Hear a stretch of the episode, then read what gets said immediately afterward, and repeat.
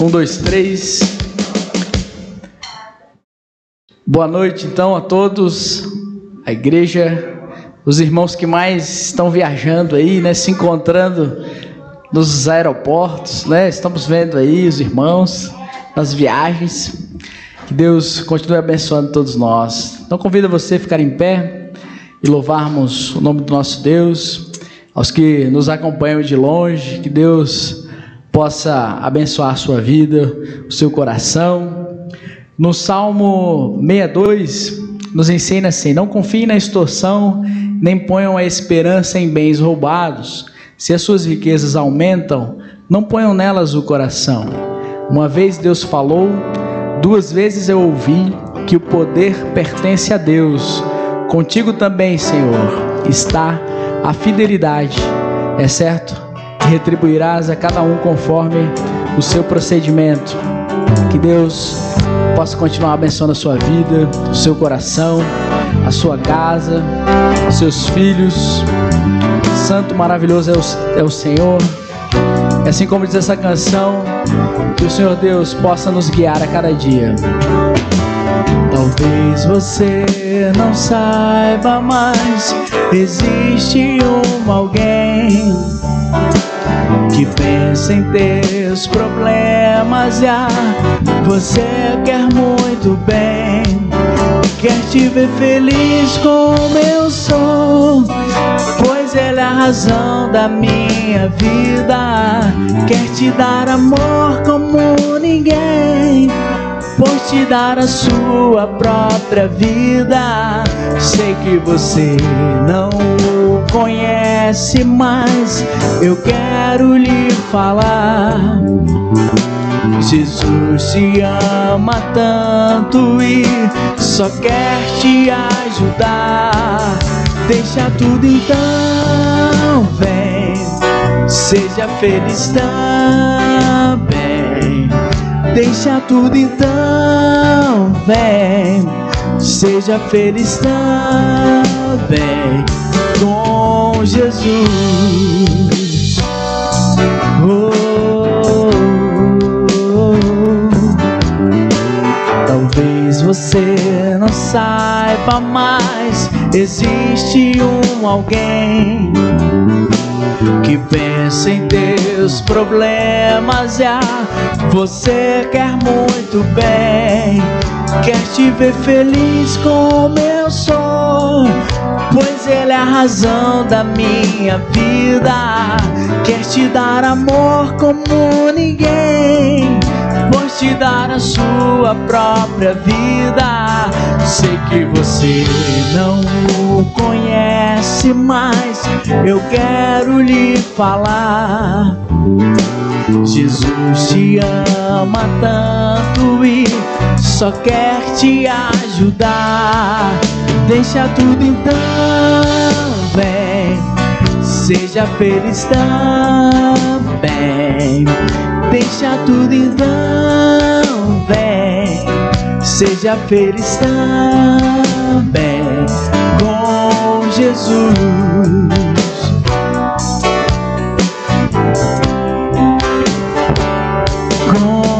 Jesus,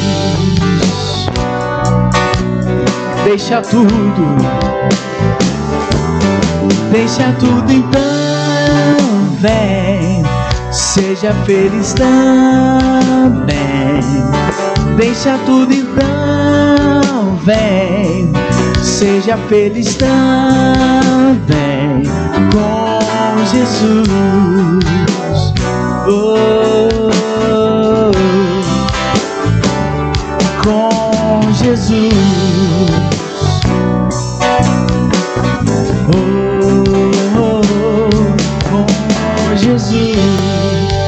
Maravilhoso, Senhor. Quão grande é a tua presença, santo e maravilhoso é nosso Deus.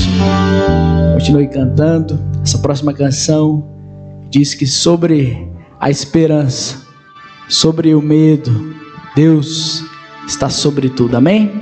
Possamos cantar, engrandecer o nome desse Deus maravilhoso. Deus está sobre as nossas expectativas, sobre os nossos sonhos, sobre a nossa realidade. Ele é sobre tudo.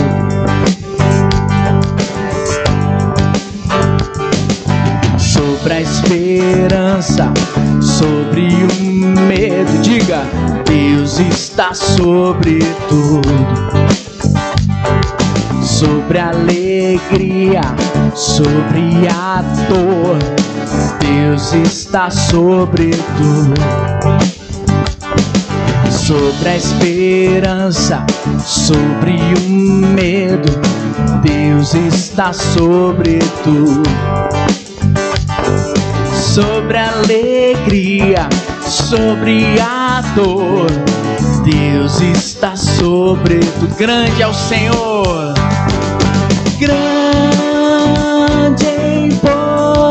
exaltado, exaltado nas alturas, Deus reinará para sempre, para sempre tu és glorificado, para sempre glorificado, Deus sobre tudo, Deus sobre tudo, Deus sobre tudo.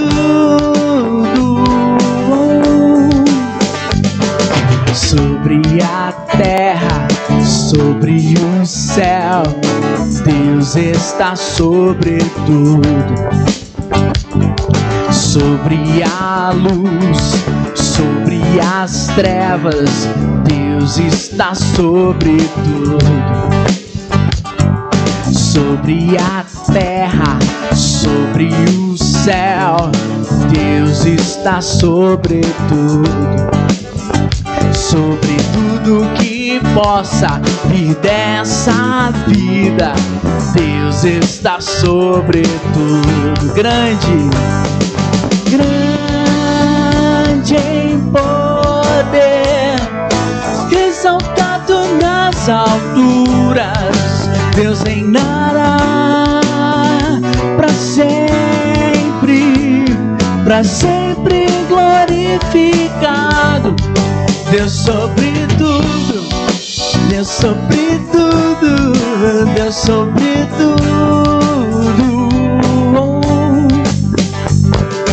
Alto, mais alto, te exaltamos, alto, mais alto, te exaltamos, alto, mais alto, te exaltamos, alto, mais alto.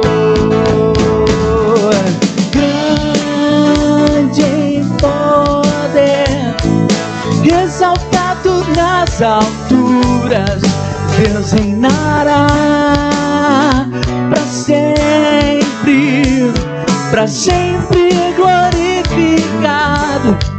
Deus sobre tudo, Deus sobre tudo, Deus sobre tudo, oh, Deus sobre tudo, Deus sobre tudo, Deus sobre tudo.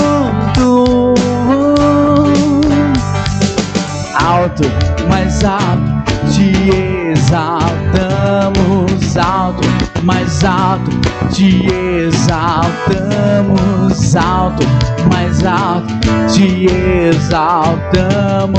Alto, mais alto. Glória a Deus. Santo e maravilhoso é o Senhor. Essa próxima canção diz que devemos ouvir o falar de Deus.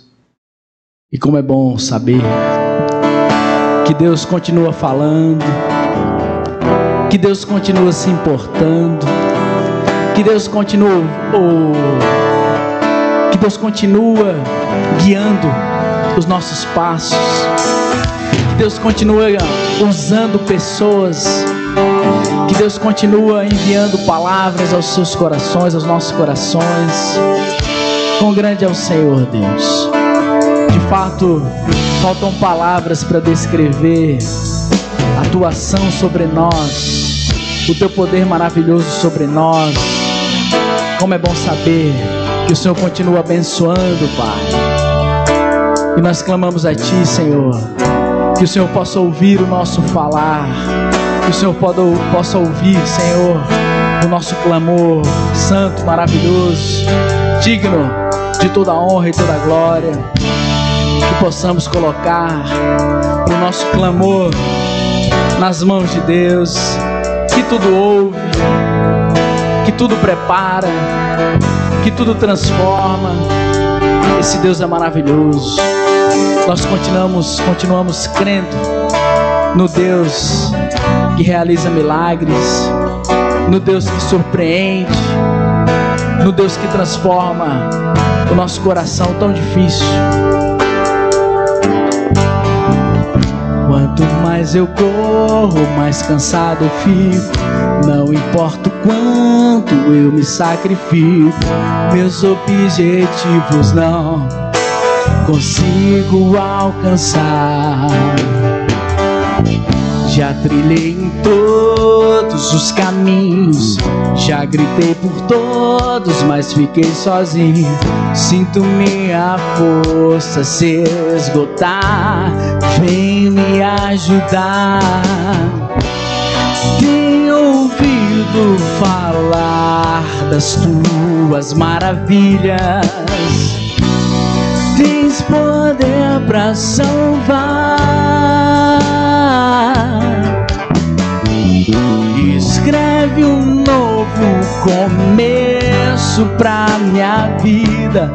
Creio que ainda hoje tudo vai mudar. Levantarei meus olhos e clamarei socorro.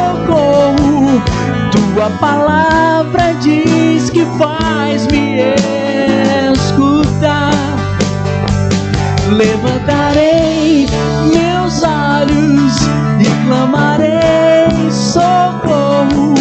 Meu coração só quer ouvir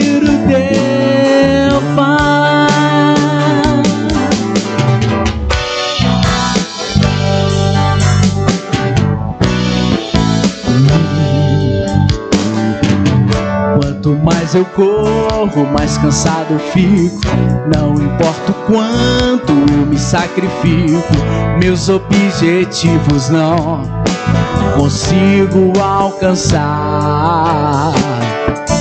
Já trilhei em todos os caminhos, já gritei por todos, mas fiquei sozinho. Sinto minha força se esgotar, vem me ajudar. Falar das tuas maravilhas, tu tens, tens poder para salvar. Escreve um novo começo pra minha vida. Creio que ainda hoje tudo vai mudar. Levantarei meus olhos e clamarei socorro. Tua palavra diz que faz me escutar. Levantarei meus olhos e clamarei socorro. Meu coração só quer ouvir o teu falar.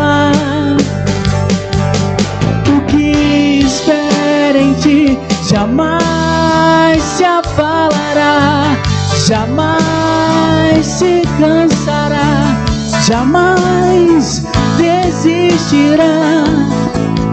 Teu sonho agora é o que eu espero alcançar em teu caminho andar. Meu maior desejo é te agradar.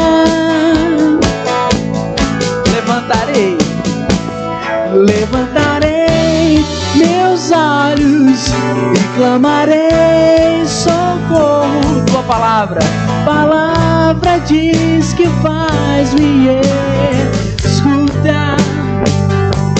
Levantarei meus olhos e clamarei socorro. Meu coração só quer ouvir o teu falar. maravilhoso é o Senhor, Deus. Grande é a tua presença, Senhor.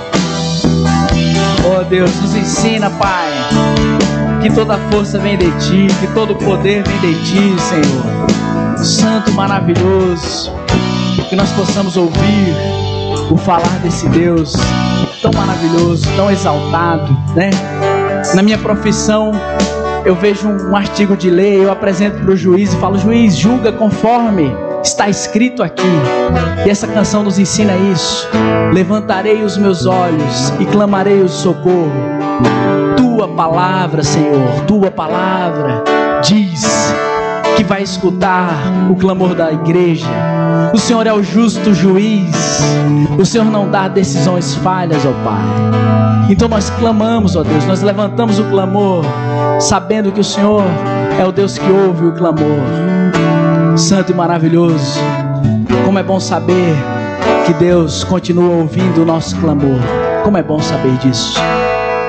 Essa semana tive uma experiência com Deus de clamor a Deus, clamando e clamando e implorando e pedindo Deus, Pai, que o Senhor possa, Deus, direcionar todas as situações, ó Pai. E o Senhor, Deus, aquele que ouve clamores, o Senhor ouviu, o Senhor inclinou a tua voz, ó Pai, sobre nós. O Senhor inclinou, Deus, o teu ouvido sobre nós e ergueu a tua voz sobre nós. Santo e maravilhoso é o Senhor. Essa canção nos diz que Deus está nas alturas. É difícil imaginar a altura que Deus consegue nos enxergar, né? De onde Ele consegue nos enxergar. Esses dias eu vi o irmão Claudio estava em cima lá de casa. Tinha um Fernandinho, a, a turma estava lá, lá no teto, né? Eu me atrevi a subir ali ontem. E que altura é aquela, meu irmão? Acho que é uns 3 metros, mas é muita altura para mim. E eu não consigo imaginar a altura do nosso Deus. Se eu tremi na base ali 3 metros acima do solo, quem dirá nas alturas que o nosso Deus nos vê. Então que você possa crer nesse Deus que tudo vê, que tudo pode, que tudo transforma. Amém? Que Deus possa continuar falando conosco falando aos nossos corações através da palavra dele. Amém? Você pode sentar e ouvir o melhor de Deus sobre nós. Bom, aqui que não, não estamos nas alturas, né? Estamos tranquilos, né?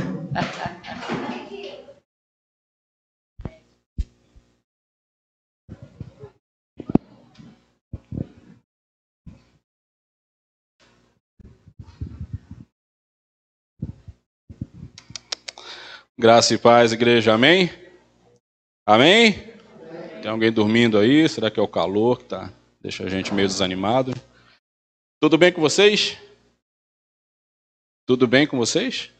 Certeza? Tudo bem? Vocês já devem ter tido a oportunidade de cumprimentar quem está do seu lado. Se não fez, que o faça agora. Como diz o nosso amigo Alberto Carlos, né? Como vai você? Preciso saber da sua vida. Mas nós temos esse hábito, né? De sempre que a gente encontra uma pessoa, conhecida ou não, quando é conhecida a gente acho que pergunta com mais entusiasmo ainda. A gente pergunta como vai você, tudo bem, como vai a sua família. É uma demonstração o quê? Que a gente está se importando com o bem-estar da outra pessoa que a gente se importa com a outra pessoa e que a gente por isso pergunta como é que ela está. Muitas vezes acaba sendo uma coisa tão automática, uma coisa tão espontânea que às vezes acaba meio que sendo às vezes até da, da boca para fora. A gente pergunta se está tudo bem, torcendo para que o cara diga que está tudo bem, né? Para você não não passar vergonha sem ter como trazer talvez uma palavra para aquele problema da pessoa. Mas enfim, nós temos esse hábito e quem nunca aqui, faz uma pergunta, quem nunca aqui, quando encontrou alguém, que alguém perguntou para você se está tudo bem, você disse que está tudo bem, mas quando na verdade não estava tudo bem? Comigo já aconteceu isso. A gente encontra a pessoa, ou a pessoa encontra a gente. Será que foi só comigo que aconteceu isso? Com várias pessoas, né? Às vezes realmente não está tudo bem, a pessoa pergunta para a gente como é que você está, está tudo bem, você fala, está tudo bem. Aí depois você fica com aquela coisa na cabeça, poxa, mas não está bem. E eu falei que está tudo bem. Por que, que isso acontece né, nas nossas vidas? E é interessante que a gente pare é, é, um pouquinho a, a, agora para a gente entender, meio que até de forma não muito aprofundada, até porque eu não sou um profissional da área, psicologia, outras áreas afins, né? Mas nós, seres humanos, nós temos algumas características nossas, características até essas que a gente pode falar que provém de Deus, né, que Deus embutiu na nossa personalidade, na nossa vida, no nosso jeito de ser, no nosso comportamento. E nós diariamente nós somos sub, é, é, submetidos a diversos tipos de estímulos. Diariamente nós somos submetidos a estímulos. E a reação, a nossa reação a esses estímulos que nós somos submetidos diariamente, elas têm muito a ver com o nosso bem-estar. A reação a esses estímulos, de que forma, de que forma que a gente reage. Vamos pegar aqui um exemplo bíblico, por exemplo, né? Um exemplo bíblico, por exemplo, só foi boa. Um exemplo bíblico. Romanos 12, 2. Vocês puderem abrir comigo para acompanhar.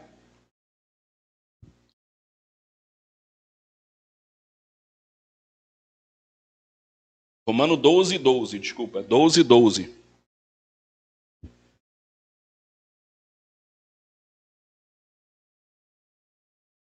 Romanos 12, 12, está ali também na TV. Diz o seguinte: alegre-se sempre na esperança, sejam pacientes na tribulação, perseverem na oração. A gente consegue manter sempre a nossa alegria a gente consegue manter, a gente dizer, nós somos 100% alegres, o tempo todo alegre? Não. Muitas vezes nos vem o quê? Sentimentos de tristeza. Muitas vezes nos falta essa alegria, embora seja um, um, uma palavra de Deus, uma palavra da Bíblia. Sejam pacientes na tribulação. A gente passando por uma tribulação, a gente é sempre paciente em meio à tribulação? mesmo a gente conhecendo a palavra de Deus, a gente sabendo que a palavra de Deus diz isso para a gente, é fácil a gente manter a paciência no meio da tribulação? Muitas vezes não falta essa paciência. Falta na gente. Perseverem na oração. A gente ora como de repente, como a gente deveria orar. Muitas vezes a gente passa uma semana e a gente para e, poxa, essa semana eu quase não orei, embora seja um, um direcionamento de Deus. E por que, que acontece isso? Por que, que nem sempre a gente consegue é, responder de uma forma bíblica, de uma forma satisfatória, essas emoções que nós somos submetidas? Por que, que a gente muitas vezes não consegue controlar essas emoções? Por que, que a gente muitas vezes não consegue se alegrar é, é, é na, na esperança de que algo vai acontecer com a gente, ou que não vai acontecer, enfim. Por que, que muitas vezes a gente não consegue manter a nossa paciência em meio às tribulações? Enfim, são diversas as emoções que nós somos submetidos diariamente. Seja elas medo, tristeza, alegria. Por que, que muitas vezes a gente não consegue isso? Embora a gente tenha consciência daquilo que deve ser feito. Porque se a gente voltar na Bíblia, lá em Gênesis, no iníciozinho, a gente vai entender que nós fomos é, é, é, contaminados, afetados por uma coisa chamada pecado. Então, esse, essa nossa natureza, esse nosso comportamento, essa nossa inclinação voltada para o pecado, nos faz com que muitas vezes a gente não consiga controlar de alguma forma satisfatória ou, por que não dizer bíblica, essas respostas a esses estímulos que nós somos submetidos diariamente. E por que que muitas vezes, não quero que esgotar todos os, os motivos, eu listei aqui alguns principais motivos que a gente não consegue ah, manter essa constante? Por que, que muitas vezes a gente não consegue Ou por que muitas vezes a gente fala para as pessoas que a gente está bem, quando na verdade não estamos bem? Por que, que acontece isso com a gente? E eu trouxe aqui alguns motivos, antes da gente entrar no texto principal de hoje. E um dos principais motivos que a gente tem esse comportamento, que está muito relacionado com esses estímulos que a gente sofre, que a gente é, recebe diariamente e que a gente não consegue reagir de uma forma satisfatória, a ponto de dizermos que estamos bem de uma forma verdadeira, completa e bíblica, é, isso não muitas vezes acontece devido que à pressão da sociedade. Nós somos estimulados através da, da, da, da mídia, através das redes sociais, através dos. Hoje está muito comum, eu sempre falo aqui, repito às vezes, é, é, essas questões dos, dos coaches, né, desses, dessas palavras positivas, você pode, você tem que ser feliz, você tem que é, ser feliz o tempo todo. Então, muitas vezes, devido a essa pressão, a gente, às vezes, a gente finge essa, essa felicidade, quando na verdade a gente não está feliz, quando na verdade nos faltam motivos para essa felicidade, quando há motivos para a gente realmente não estar bem, mas a gente fica com vergonha de falar que não estamos bem. Então a gente acaba sempre com essa coisa. Eu sempre tenho que estar bem.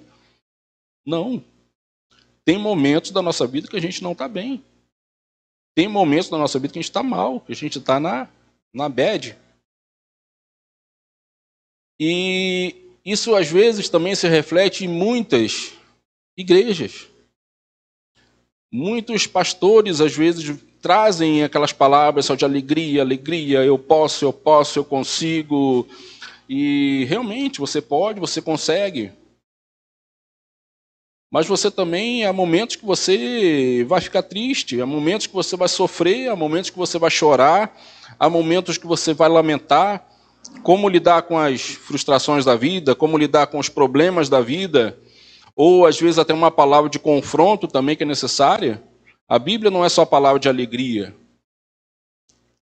A Bíblia não é só palavra de eu consigo, eu posso, eu sou filho do rei, então eu posso. Não. Tem coisas que você não pode. A palavra de, diz também, de Deus também diz: tem coisas que nós não podemos. E que se a gente fizer, nós sofreremos consequências. E isso muitas vezes realmente vai nos trazer tristeza. Mas é uma tristeza que vai ser compensada por saber que é um, é um direcionamento de Deus para a nossa vida. Então a pressão da sociedade faz com que muitas vezes a gente fique envergonhado de falar que não está bem. Outro motivo que nos faz também essa falar que a gente está bem quando na verdade a gente não está, que são os medos dos julgamentos. Ainda mais se eu for um se eu for um crente. Não, eu sou crente, não posso falar que eu não estou bem, né? Se eu sou crente, se eu frequento uma igreja, eu tenho que estar bem o tempo todo. Não. A gente fica com medo do que vão dizer da gente, do que vão falar da gente, do que, que o irmão nosso vai pensar da gente. Poxa, eu estou na igreja todo domingo, eu leio a palavra, então eu tenho que estar 100%, sempre bem. Não. Tem momentos que a gente vai estar ruim, tem momentos que a gente vai estar triste, tem momentos que a gente vai estar para baixo. Então, o medo do julgamento, seja dentro da igreja ou fora da igreja, nos faz com que muitas vezes a gente dê essa, essa maquiada. Estou bem, quando na verdade não está bem. E o terceiro ponto aqui também que nos faz dizer que estamos bem, quando na verdade não estamos, que é satisfazer o nosso próprio ego. Então, se eu disser que estou mal, isso vai me deixar para baixo, isso vai me diminuir. Não, eu tenho que falar que eu estou bem, para eu poder, eu poder sobressair perante o ambiente que eu convivo, perante dentro da igreja ou ministério, enfim. Então eu preciso dizer que eu estou bem, porque se eu, se eu disser que eu estou mal, isso vai me rebaixar. As pessoas vão começar a me olhar. de lado, não sei qual vai ser a reação. Então eu trouxe aqui só três, três pontos que eu considerei os mais importantes para que a gente, muitas vezes, que a gente fale que está bem, que a gente crie essa falsa sensação de bem-estar, quando na verdade nós não estamos, estamos. E Jesus ele se importa com o nosso bem-estar. Vamos abrir lá em Filipenses Filipenses 2:20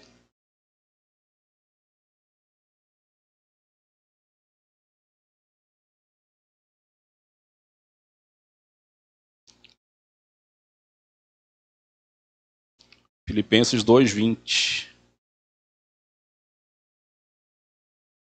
Paulo falando para Timóteo, o jovem Timóteo. Não tenho ninguém como ele, como ele quem? Timóteo, que tenha interesse sincero pelo bem-estar de vocês. Isso Paulo falando para Timóteo, palavra de Deus. Deus ele se importa com o nosso bem-estar. Deus ele quer Deus está certo ali, né? Isso. Deus ele se importa com o nosso bem-estar. Ele quer que nós vivamos bem. Agora, esse viver bem, ele não é um viver bem aos nossos olhos. É um viver bem de acordo com os olhos de Deus. E agora sim, vamos abrir lá em 2 Reis 4. A gente vai ler do 8 até o 37. É um texto um pouquinho longo, mas é importante para a gente entender essa, essa história. Segundo a Reis 4, do 8 até o 37.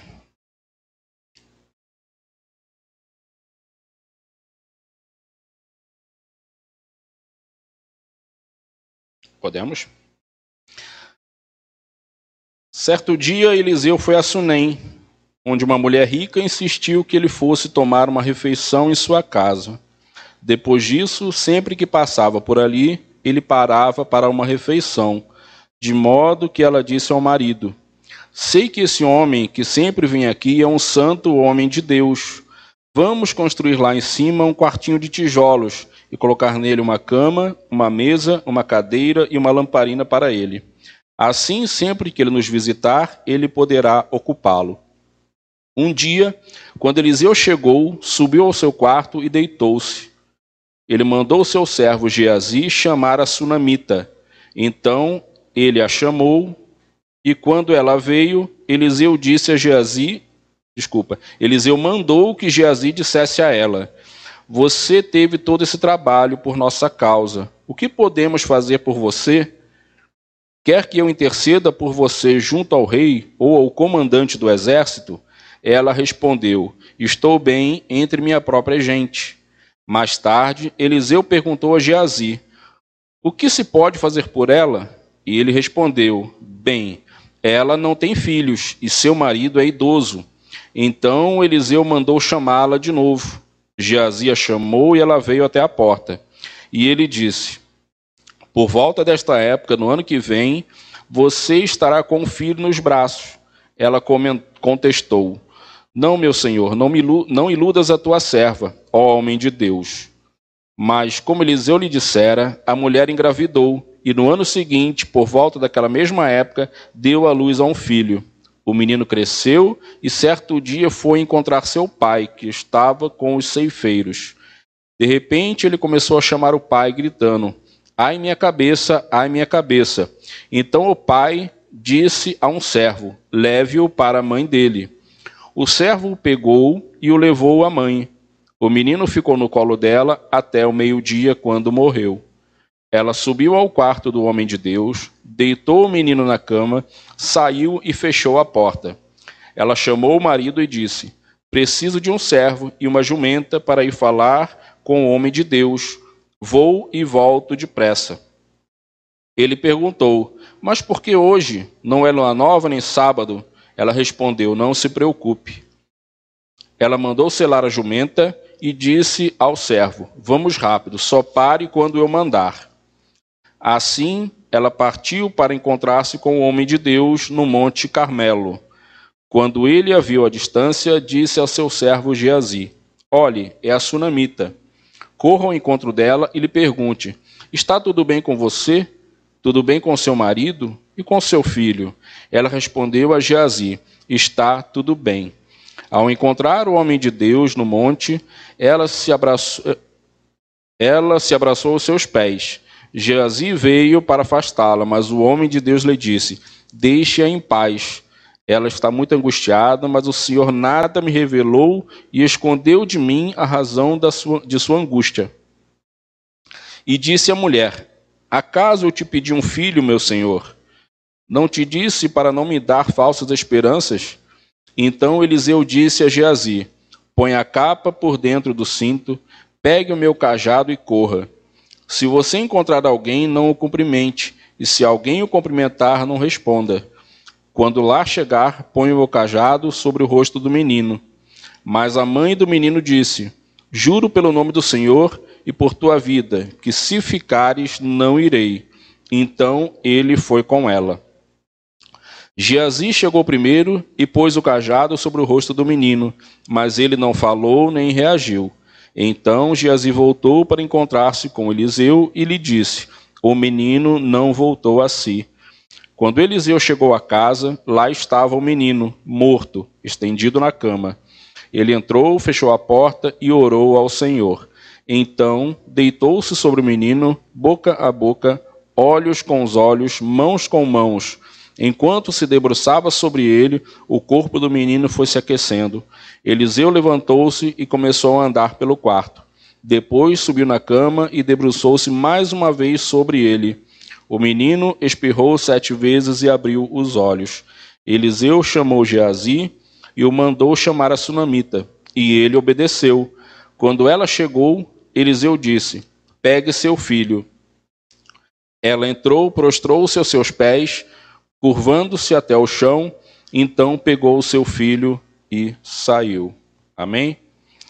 Senhor Deus, nosso Pai, Todo-Poderoso, estamos aqui, ó Pai, nesse momento onde acabamos de ler, ó Pai, a Tua palavra, essa mais uma história relatada na, na Bíblia, Deus, que o Senhor possa permitir que a gente aprenda um pouco mais hoje, ó Pai, sobre Ti, com essa leitura de hoje, com uma explicação, é, quanto a mim, que o Senhor esteja me direcionando, que eu possa dizer palavras aqui que as pessoas entendam, que possamos, ó Pai, sairmos daqui um pouco mais confiantes em Ti, ó Pai, no Teu poder sobre as nossas vidas, ó Pai.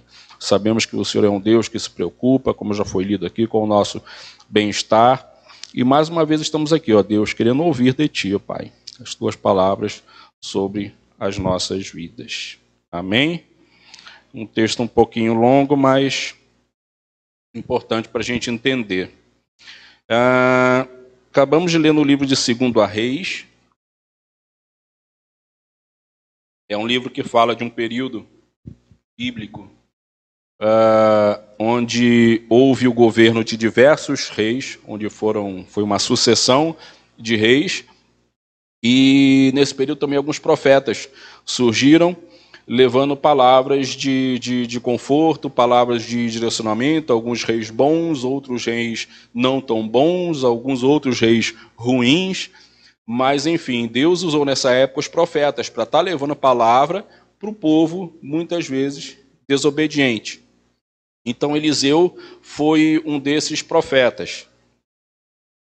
E ele é caracterizado por um profeta que se preocupava muito com a necessidade dos outros, e aqui fala que Eliseu ele costumava passar por uma determinada região, essa cidade chamada de Sunem, daí vem o, o que a gente chama da mulher sunamita, não é o nome dela, é chamada de sunamita porque ela é dessa cidade de Sunem. Então, a gente conhece como a mulher sunamita.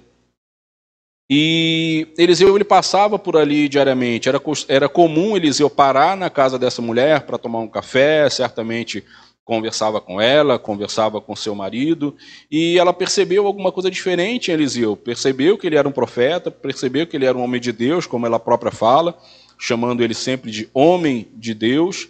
Então ela, ela se compadece, ela vê a situação de, de Eliseu naquele trajeto que ele fazia periodicamente e resolve o quê? O texto fala que ela era uma mulher rica, certamente ela tinha uh, algumas posses, ela resolve construir um apartamento para ele, em cima da sua casa. E o texto fala assim até dos detalhes, né? Um quartinho com tijolo, colocou lamparina, colocou, enfim, deixou ele numa situação confortável onde eu estava aqui. Ou seja, é só é uma ilustração. Depois eu descubro qual é essa ilustração. Vamos lá. Então Eliseu, ele se importou com o bem-estar daquela mulher. E, desculpa, gente, é, a mulher se preocupou com o bem-estar de Eliseu. Então ela fez um apartamento com todas aquela, toda aquela estrutura para que pudesse passar a noite, enfim, seguir a sua viagem no dia seguinte. E o texto fala que Eliseu, ele vendo aquela, aquela situação, ele numa atitude de, de preocupação, até de alguma forma querer retribuir a, a, a, aquele gesto, aquela atitude da mulher com seu marido, manda o seu servo chamado Geazi, que, que, veja com ela o que, que você precisa. Eu tenho conhecimento, eu conheço várias pessoas. O que, que você está precisando? O que, que eu posso fazer por você? E ela fala: Não, eu estou bem aqui onde eu estou. Ou seja, eu fiz aqui, eu não estou esperando nada, nada em troca de você.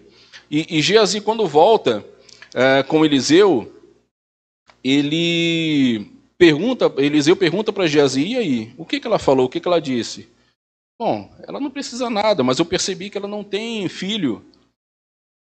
E, e, e era comum nas mulheres daquela época, é, é, as mulheres que não tinham filho, elas, elas, elas eram, como é que eu posso explicar? Elas eram mulheres, sentiam que faltava alguma coisa, porque era normal que toda mulher tivesse um filho, pelo menos um filho. Então a gente imagina que pelo fato dela não ter esse filho, dela não, dela do seu marido já ser um, já ser idoso, então é, é, Eliseu talvez tenha percebido isso. Poxa, talvez se, se ela tiver um filho, ela, isso vai trazer mais conforto para ela.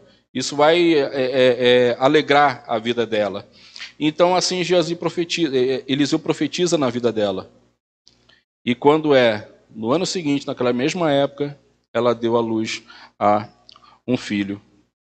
E o texto conta que é, o menino, quando já devia estar maiorzinho, né, ele, ele foi para o campo com seu pai, foi acompanhar lá o trabalho dele com os ceifeiros, e quando ele começou a sentir fortes dores de cabeça, imagino insolação talvez, ou outro motivo qualquer, mas enfim, ele começou a sentir fortes dores de cabeça, começou a chamar pelo seu pai, a minha cabeça, a minha cabeça, e ele pede que para um dos servos, uns trabalhadores, leve ele para a mãe, e quando o menino chega em casa, logo em seguida, ele morre. E o texto fala que numa atitude de fé, a mulher leva, vai até o homem de Deus, vai até Eliseu, e logo em seguida o menino ele volta a viver. Só para a gente entender, fazer um resumo. E, e desse texto, que nós lemos, nós podemos aprender algumas coisas interessantes e que estão relacionadas com o nosso, com o nosso bem-estar. Primeira coisa que nós aprendemos aqui com esse texto: todos nós somos observados. Eliseu passava por ali diariamente.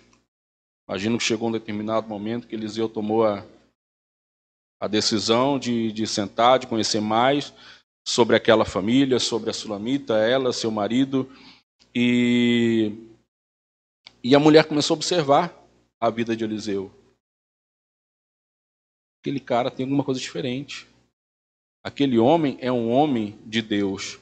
E ela se interessa por esse homem de Deus, a ponto de ela chegar e construir na sua casa um, um, um apartamento para que ele passasse ali as suas noites. Então, a primeira coisa que nós aprendemos, todos nós somos observados. Seja na igreja, seja. Não estou dizendo tomar conta da vida dos outros, não, tá, irmãos?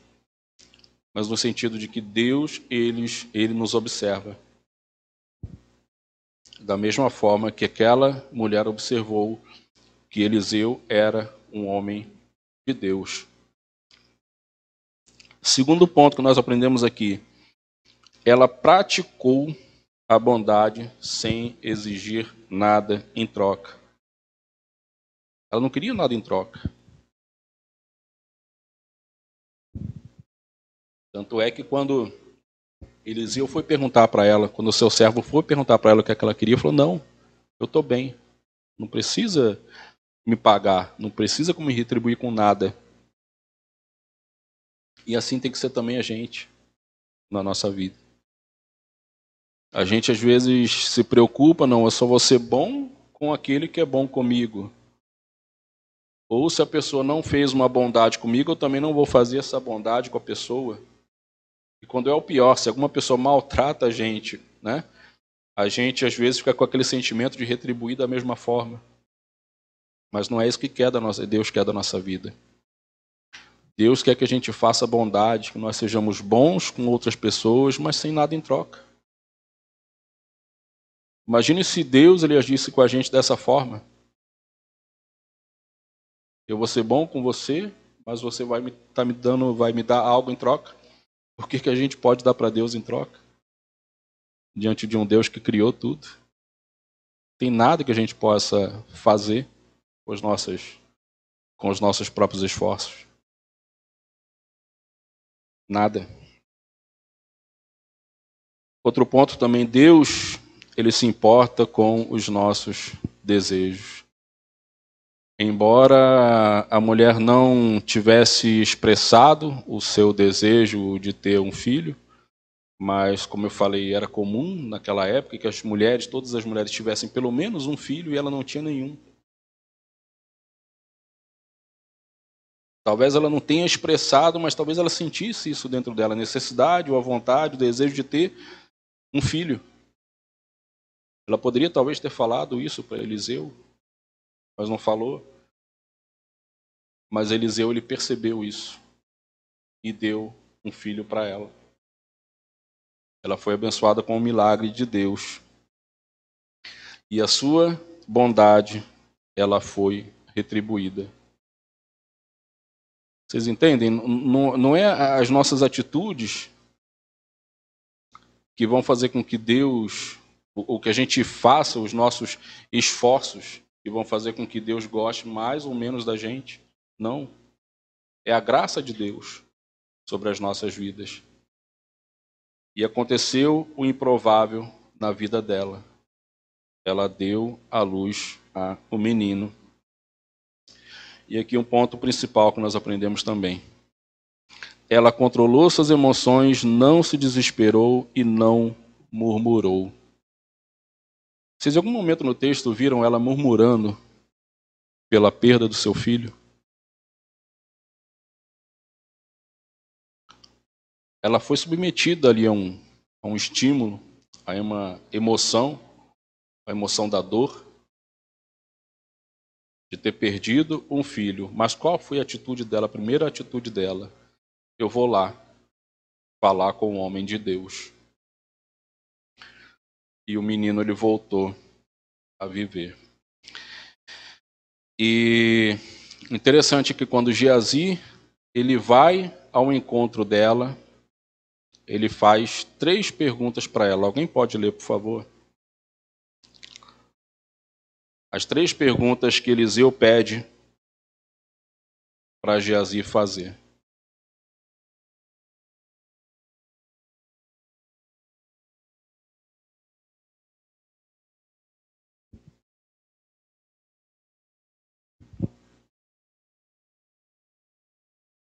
Uhum.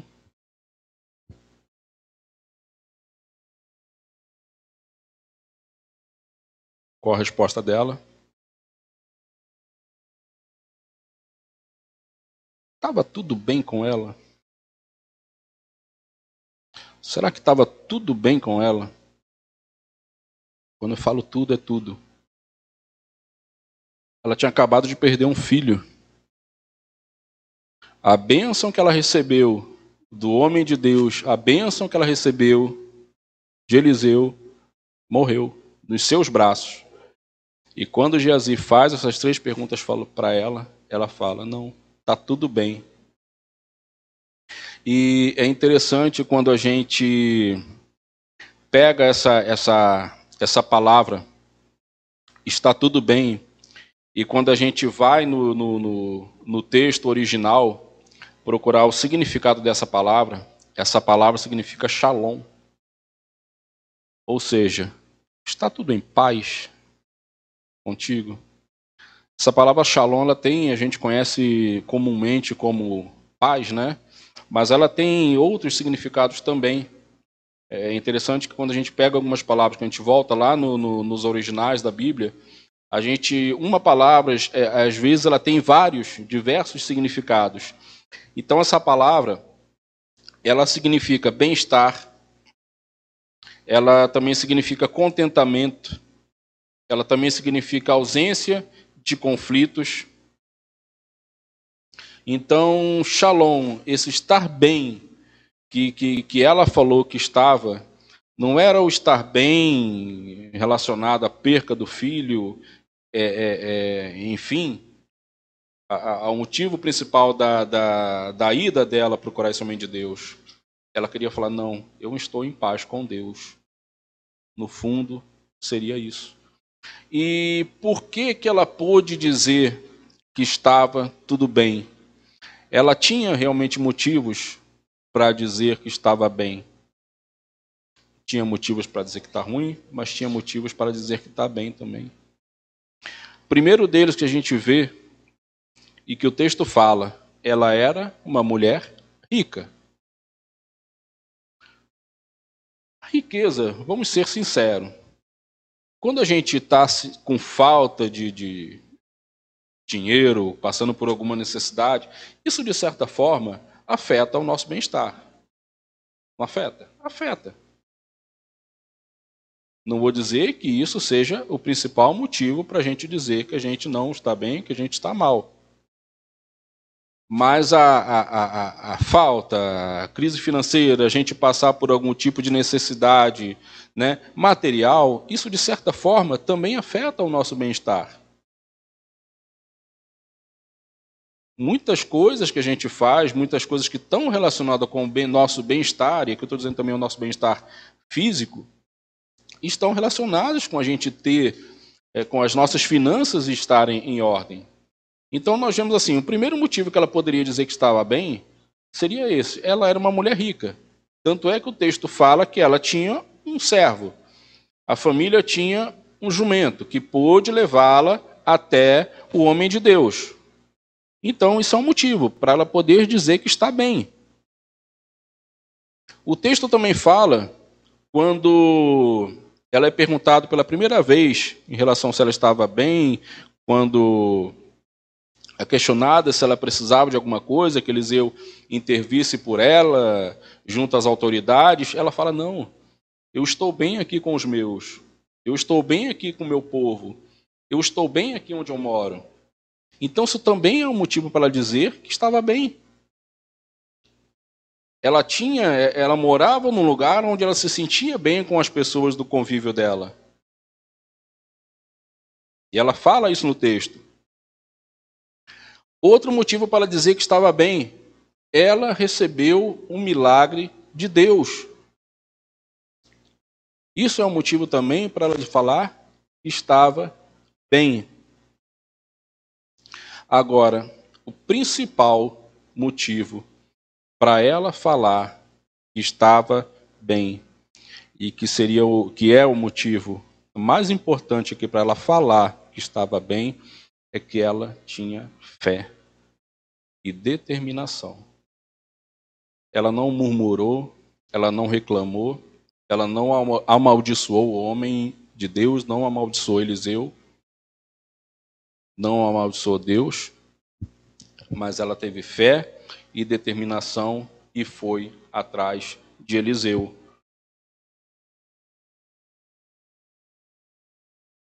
Ela levou as suas angústias para Deus e expressou os seus sentimentos para Deus. Falei no início, né?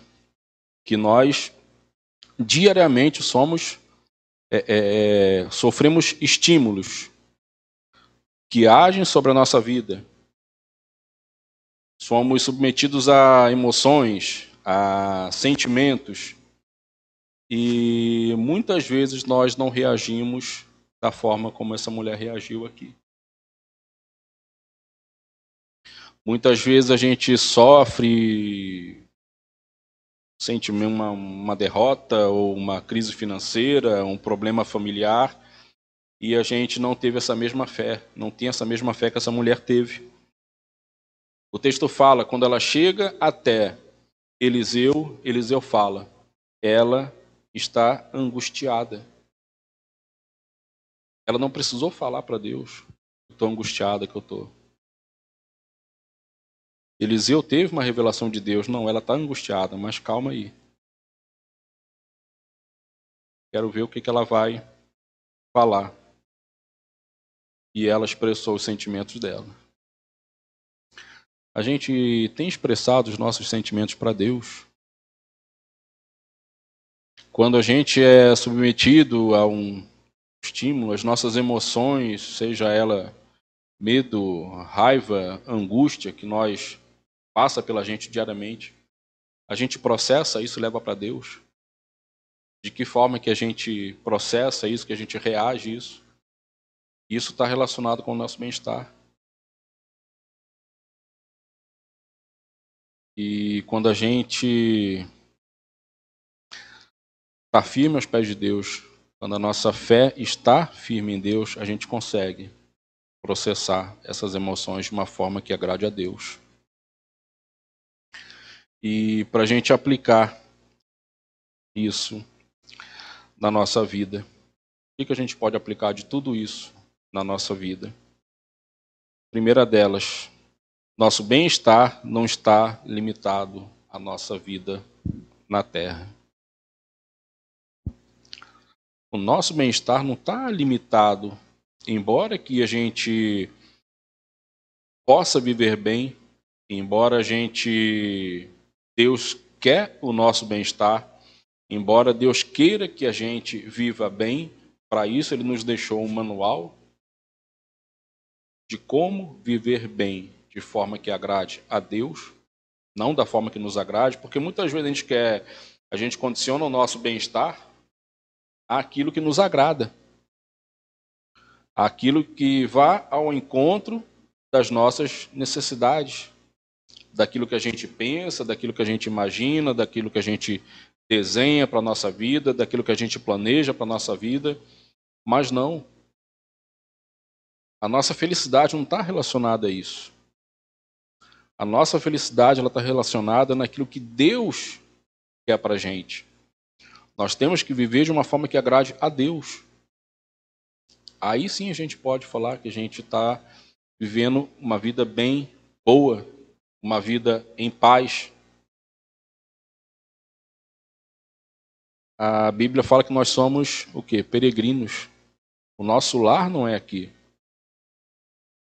A nossa maior alegria, a nossa maior felicidade não, não, não vai ser desfrutada aqui. Mas quando a gente estiver na vida eterna com Deus. Vocês creem nisso? Amém.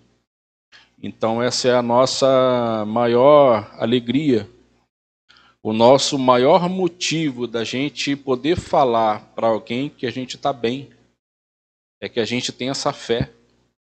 Que apesar dos problemas, apesar da, da, das coisas que acontecem para tirar o nosso sossego, apesar dos motivos que a gente teria para falar que não estamos bem, nós estamos bem porque confiamos em Deus.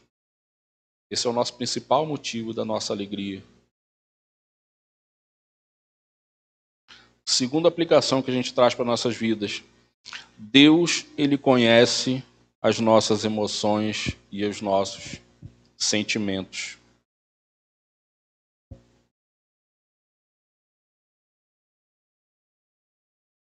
Aquela mulher, quando chegou para falar com Eliseu, falei antes, ela não precisou se expressar. Eliseu percebeu que ela estava angustiada. Eliseu percebeu que tinha alguma coisa errada com ela. Eliseu percebeu que havia algo na sua alma que estava precisando de uma palavra de conforto, precisando de uma intervenção de Deus. E é assim também Deus com as nossas vidas. Deus ele sabe das nossas angústias, Deus ele conhece as nossas dores, Deus ele conhece as nossas feridas antes da gente expressar para ele. Ele já sabe. Embora ele pede para que a gente expresse para ele. Sempre falo, Deus não obriga a gente a fazer nada. E Deus também não empurra nada sem a gente querer. Então, antes da gente expressar para Deus as nossas angústias, antes da gente expressar para Deus aquilo que está nos incomodando, aquilo que está incomodando a nossa alma, antes da gente expressar, Deus já conhece. Deus ele não fica triste, ele não fica magoado com ninguém pelo fato de eu falar que eu estou angustiado, pelo fato de eu falar que eu estou com sentimentos ruins. Não. Mas Ele quer que a gente leve isso para Deus. O interessante é quando a gente vai lá na passagem de Jesus indo para a cruz, não precisa abrir Jesus lá no, no caminho do Getsemane, ele fala o seguinte: A minha alma está profundamente triste, numa tristeza mortal. Gente, isso é Jesus falando. A minha alma está profundamente triste, numa tristeza mortal. Fiquem aqui e vigiem comigo. Jesus ele continua: Meu Pai, se for possível, afasta de mim esse cálice. Contudo, não seja como eu quero, mas sim como tu queres. Jesus ele teve momentos de tristeza. Jesus ele também passou por momentos de aflição, momentos de angústia. E ele levou isso para Deus. Mas o que, que ele fala? Mas que não seja como eu quero, mas como tu queres. E assim também tem que ser com a gente também, com as nossas vidas. Deus, eu estou triste, eu estou magoado, estou angustiado com alguma coisa. Leva para Deus. Mas espera que Deus age na sua vida.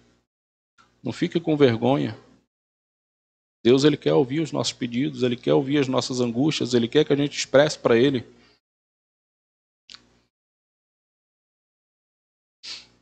Outro ponto. Procure homens de Deus para falar de seus problemas. O interessante nesse, nesse texto é que quando Geazi,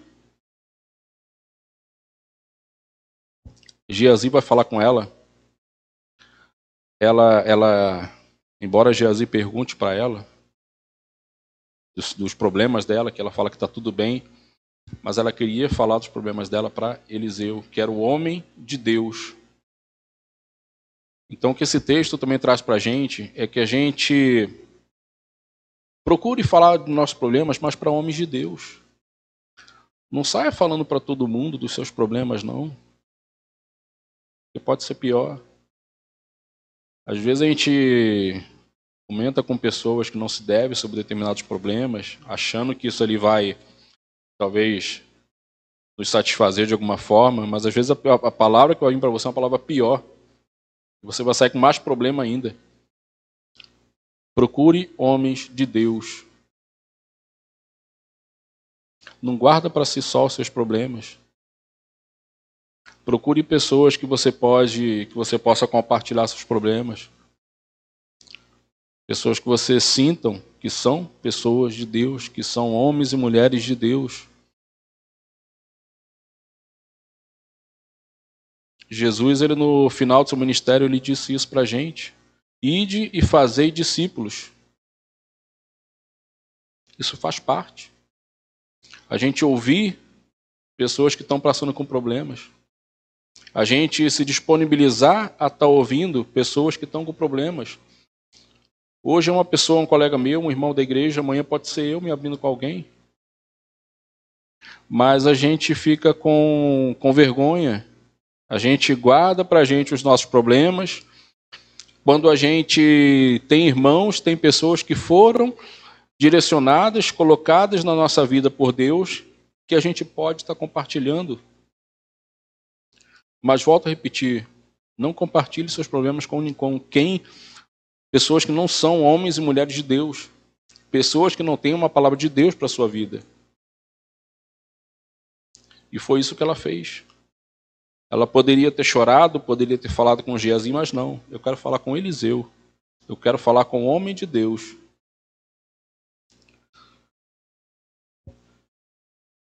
E por último,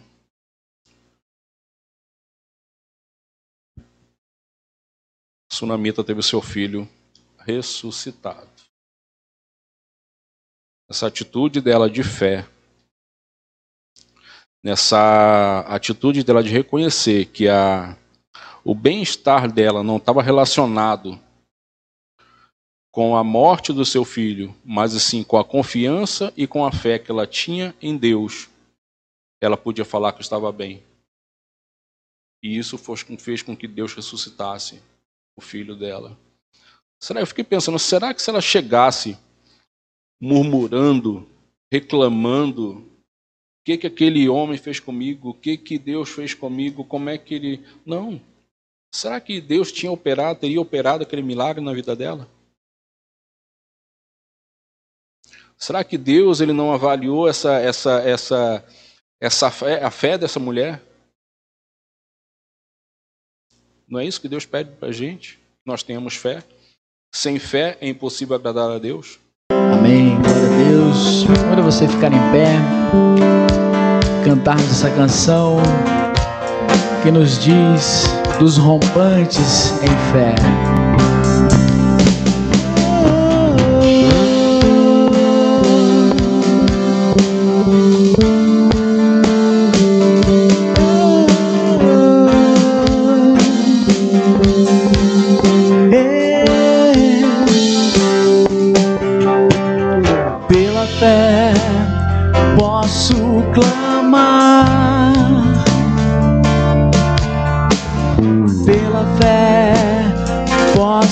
enxerga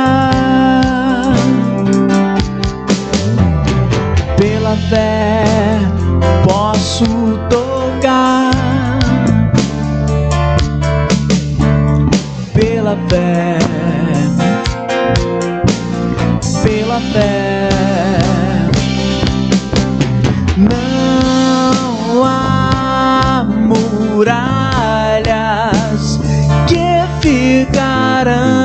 bad to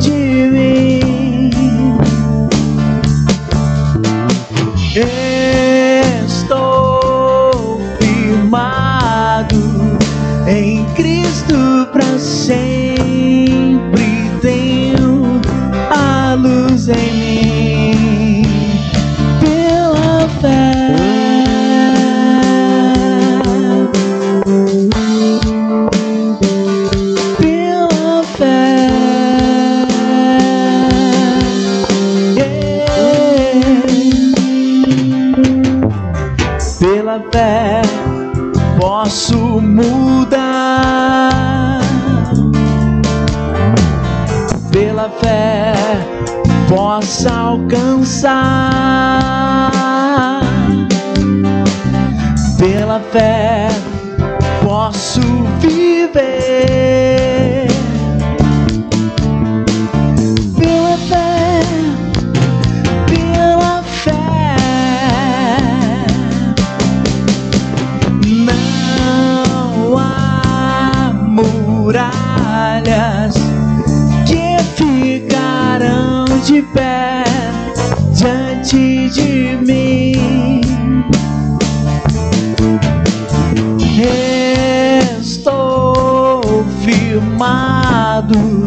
é em Cristo para sempre.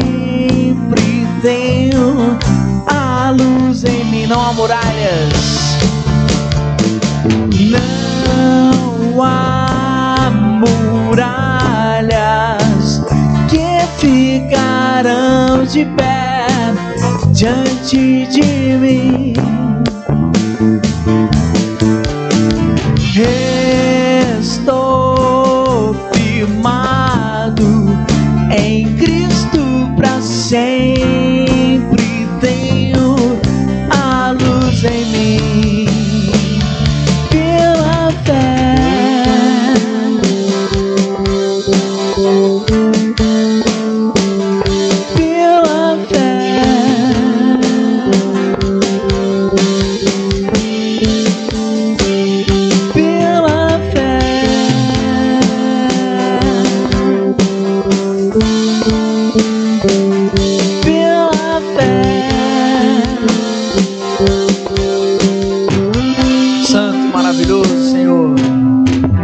Essa fé, ó Deus, que aqui foi ministrada essa noite, permaneça dentro dos nossos corações.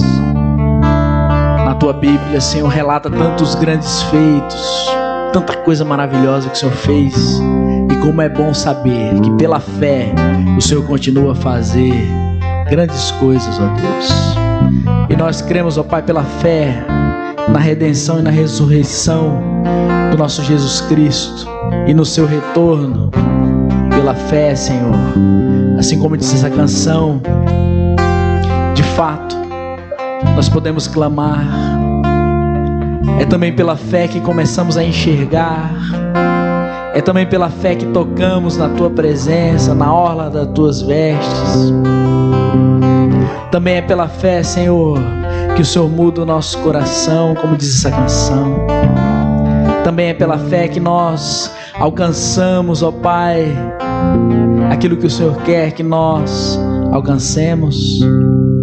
E é também pela fé que nós começamos a viver e áreas mortas da nossa vida começam a ressurgir. Porque pela fé, grandes coisas o Senhor tem feito por nós.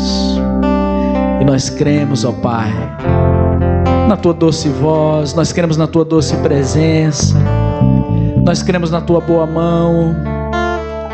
Nós cremos que o Senhor Deus é aquele que se importa conosco, assim como se importou com a vida daquela mulher que simplesmente cedeu um lugar da sua casa para os profetas, para o profeta de Deus. O Senhor se importou com ela, lhe dando um filho e curando a vida daquele menino, Senhor. Que nós possamos clamar. E que as barreiras do nosso coração possam ser derrubadas, porque essa canção diz que não há muralhas, não há muralhas.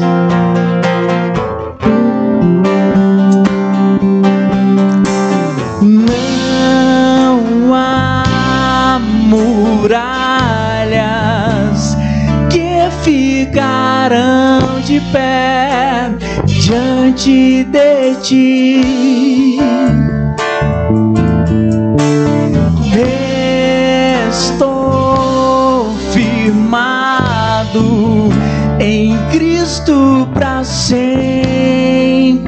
Tenho a luz em mim. Será que com fé você pode declarar: não há muralhas? Não há muralhas ficarão de pé diante de mim. Mas o segredo, estou firmado em Cristo para sempre. Tenho a luz em mim pela fé, a certeza das coisas que não vemos.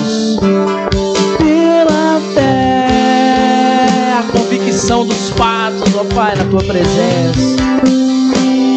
Pela fé, Santo, maravilhoso, poderoso Deus, Santo. Que o Senhor possa abençoar a nossa vida, a nossa semana, a nossa jornada, Senhor. Santo Deus. Que a fé do nosso coração possa ser renovada, amém? Você já imaginou, meu irmão? Você ali no lugar de Moisés, e Deus fala assim: Olha, eu vou ordenar aí que esse mar vai se abrir.